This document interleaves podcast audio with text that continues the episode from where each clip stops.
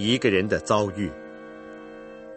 作者：前苏联肖洛霍夫。改编：刘文飞。这是战后的第一个春天，温暖的风从亚速海吹到了顿河上游地区，河岸边的雪融化了，现出了沙滩。这个春天使人觉得格外的明朗，格外的充满生机。在这交通不便的季节里，我却因事要去布康诺夫镇。一道泛滥的河挡住了去路，同行的人找船去了，我则在河边坐了下来。过了一会儿，我见有个男人向这边走来。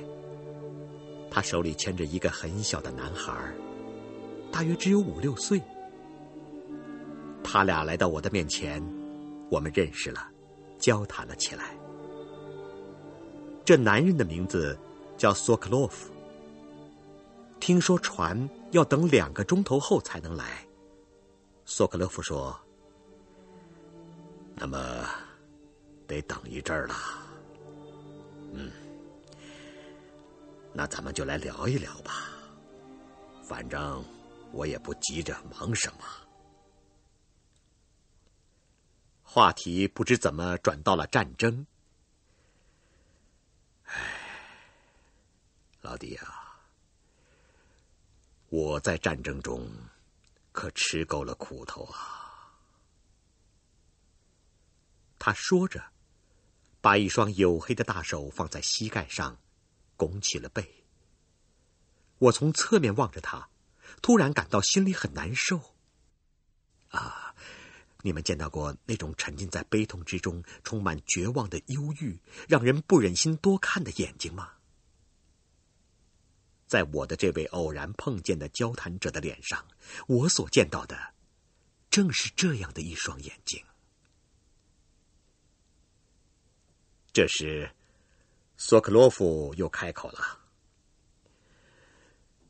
有时夜里睡不着觉，我就在想，生活呀，生活，你为什么要这样折磨我呀？为什么要这样惩罚我？但是，无论是白天还是黑夜。”我都找不到答案，永远找不到。索克洛夫让孩子去河边玩儿这时我发现，这父子俩的装束有些奇怪。孩子穿的很简单，套着一件羊皮小袄，前襟长了些，不过还算合身脚上的皮靴也显得大了一些。上衣的袖口处有块补丁，那补丁补得非常细致，像是出自一双女人的手，出自一个母亲的手。父亲的装束就不同了，棉袄上有好几个被烧焦的破洞，裤子上的几个大块补丁是用粗大的针脚缝上去的。脚上穿着一双崭新的军用皮鞋，可那双厚厚的羊毛袜。却布满了虫眼儿，一看就知这人没有得到过女人的照顾。我心里想，这要么是个官夫，要么就是个与妻子不和的人。索克洛夫低声的咳了几下，讲起了他的身世。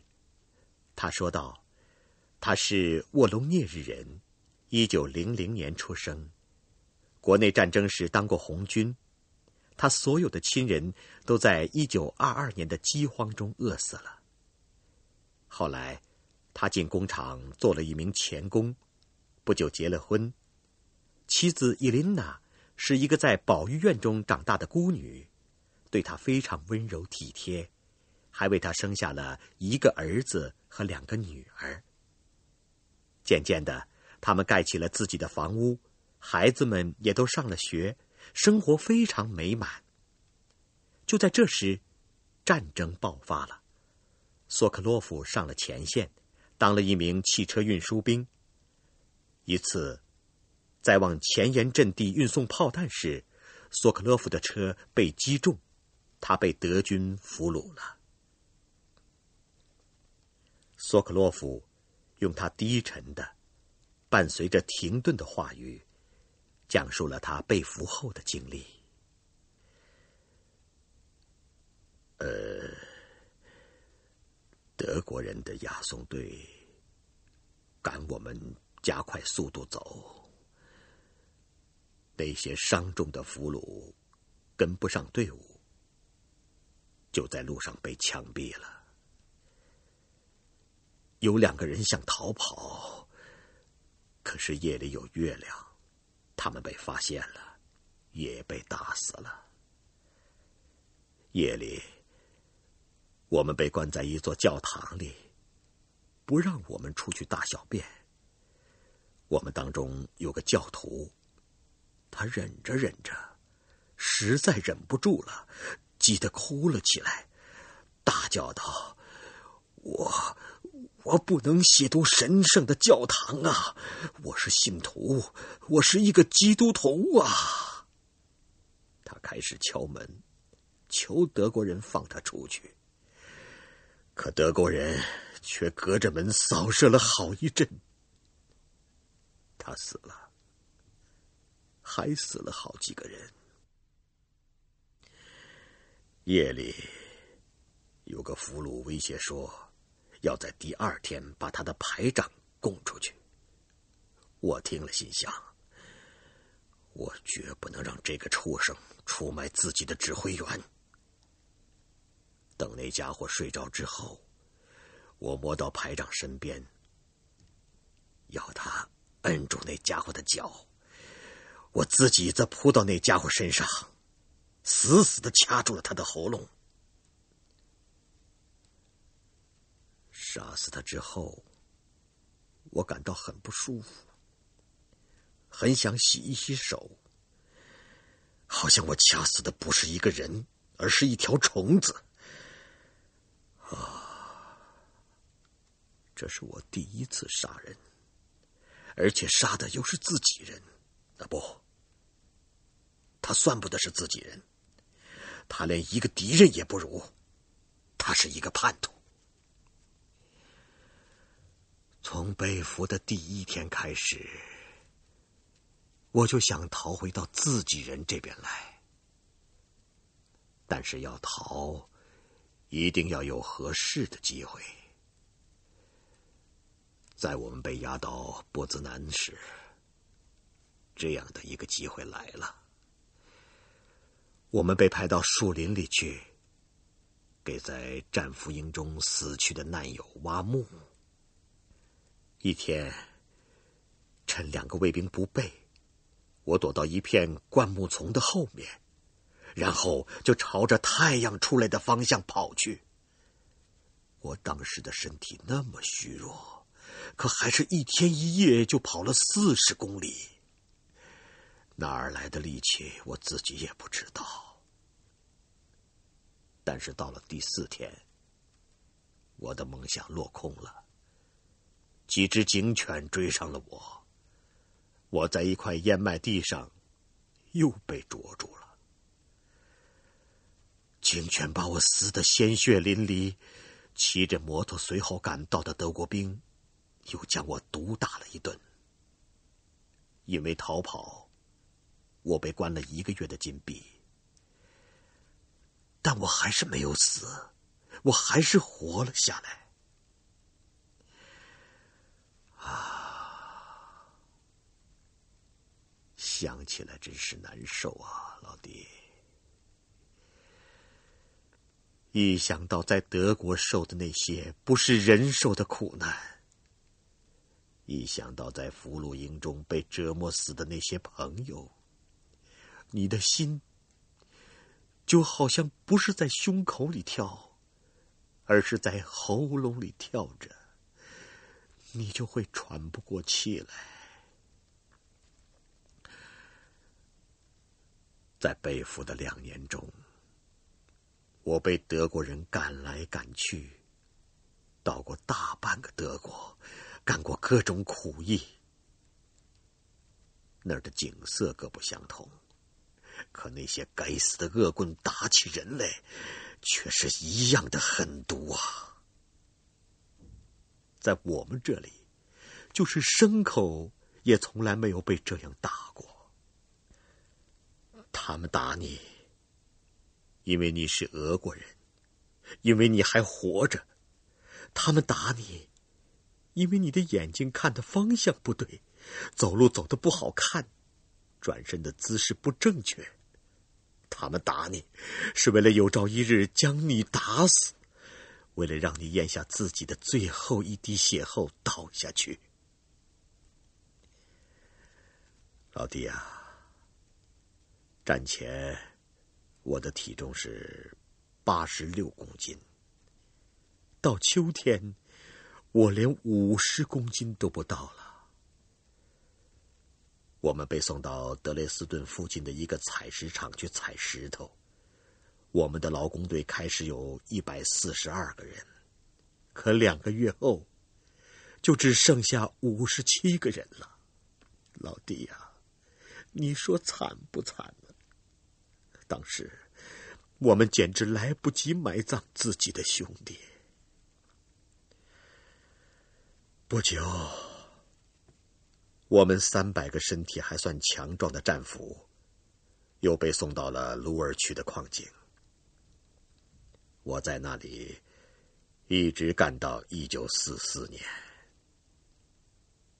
这个时候，我们已经把德国人的脖子给拧歪了，德国人对俘虏的态度也有所变化。哦，因为我会开车，我被挑出来。给一个德军的少校工程师开车。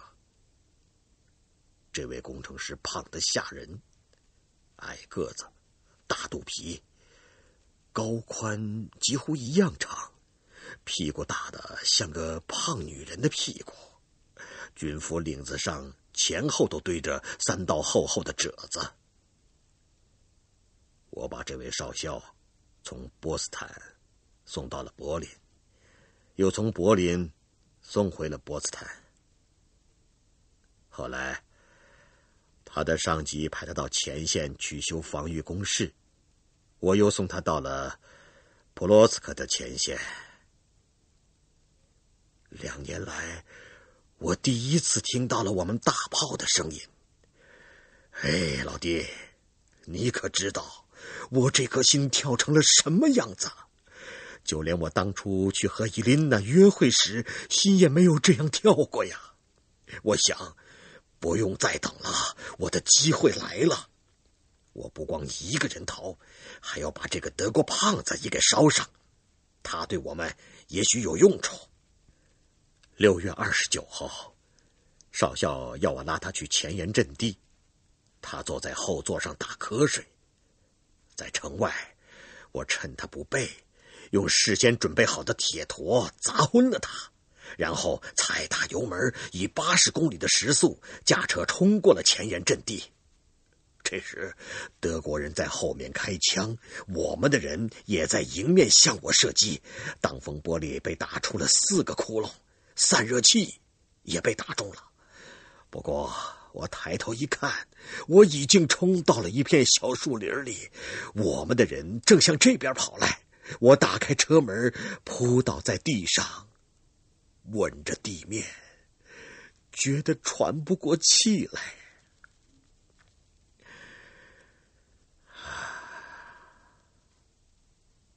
我被送进了医院。从那里，我立即给伊琳娜去了一封信。第三个星期，我收到了沃隆涅日的来信。但写信的人不是伊琳娜，而是我的邻居木匠伊万·基莫菲耶维奇。唉，但愿上帝别让其他人也收到这样的信呐！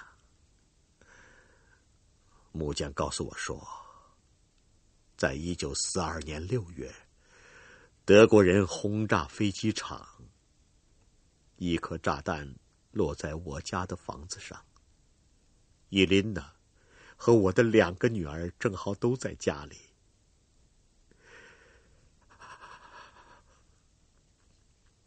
他写道：“连他们的影子都没找到，在原来房子的位置上，只留下了一个深深的弹坑啊！”老弟啊，我手里拿着信，我念不下去了，眼前一片漆黑，心缩成了一团。我倒在床上，躺了好一会儿，才接着读信。邻居又写道：“轰炸的时候，我的儿子阿纳托利在城里，晚上他回到了村里，默默的看了看弹坑，当晚就又回城里去了。”临走的时候，他对邻居们说：“他要上前线去。”我，我有过家，有过亲人，可这一切转眼之间就给毁了。在战俘营中，我每天都要和伊琳娜和孩子们谈话。我对他们说：“等着我吧，我会回来的，我们一家会团聚的。”可是原来，我我一直是在跟死去的人交谈呐。啊啊，老弟啊，来来来，咱们抽支烟吧。我憋得简直喘不过气来了。我们俩抽起烟来，在初春的树林里，啄木鸟在响亮的啄着树干。温暖的春风，依然那样慵懒的吹拂着干枯的赤杨花。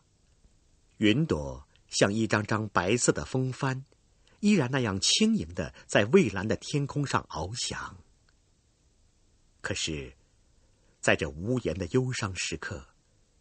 这生机勃勃的春天，在我看来也有些异样了。沉默是难以忍受的，在我的追问下，索克洛夫接着说：“三个月以后，我又高兴了起来，就像从乌云中钻出来的太阳。我找到阿纳托利了，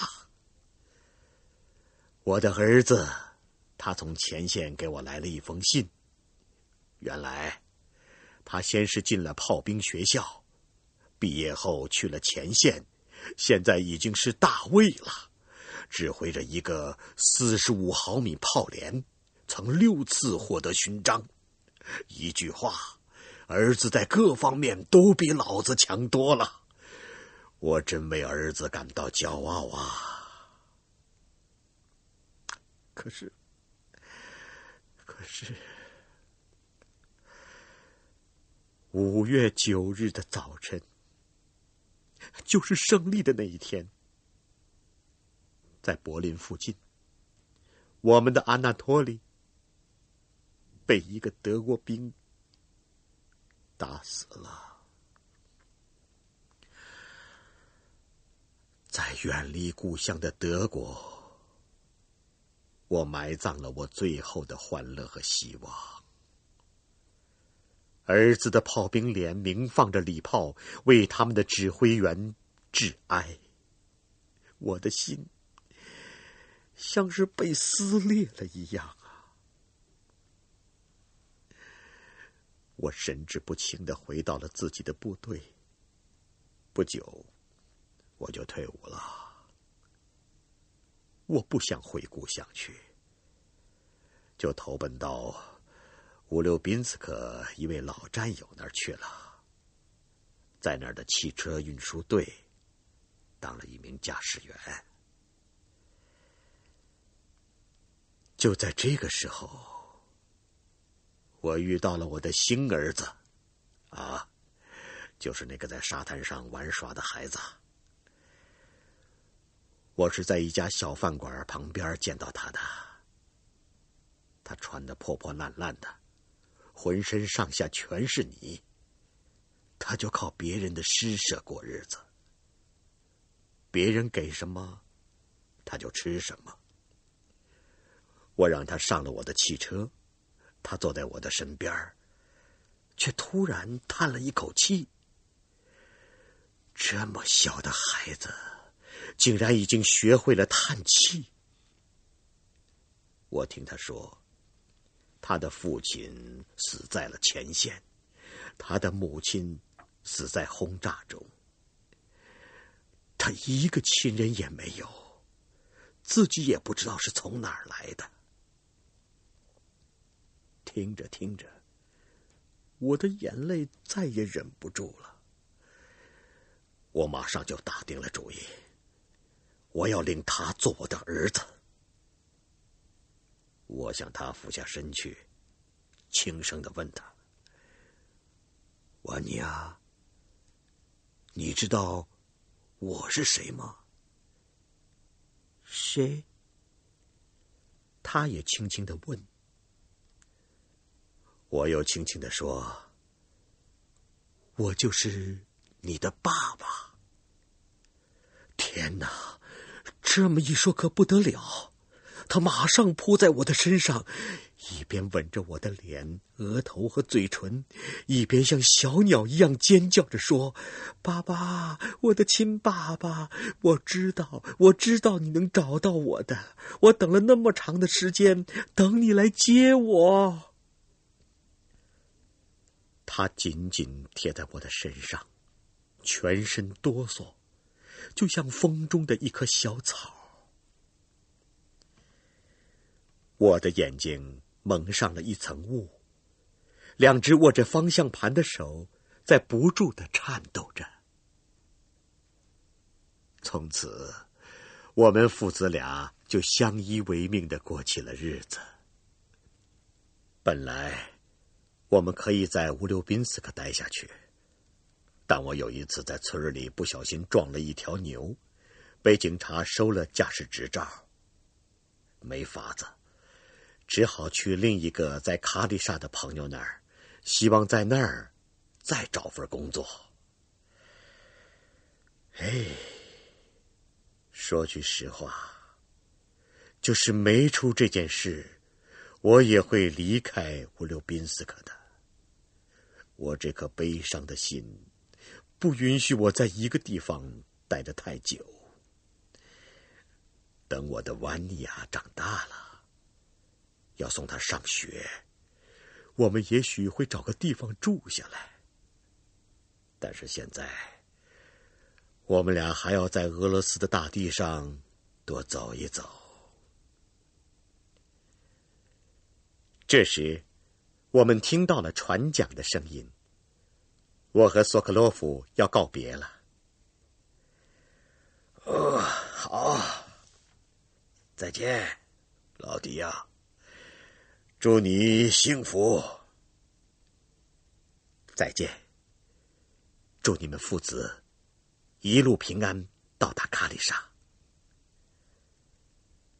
那个男孩跑到父亲身边。紧挨在父亲的右边，拉着父亲棉袄的前襟儿，在迈着大步的父亲身边急急的跑着。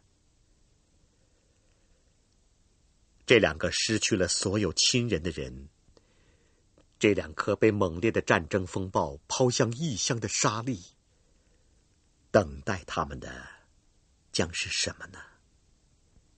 我在默默的祈求，这个俄罗斯人。这个不屈不挠、意志坚定的人，能经受住一切；而那个孩子，将在父亲的身边长大成人，也能经受住一切，并将克服生活道路上所有的艰难和障碍。怀着沉重的心情，我目送着他俩。本来，我们可以平安无事的分手，可是。瓦尼亚却突然向我回过头来，挥了挥他那只通红的小手。这一下，像是有一只柔软而又尖利的爪子抓住了我的心，我急忙转过了脸。不，在战争中白了头发、上了年纪的男人，不仅仅只在梦中落泪，他们在清醒的时候也会落泪。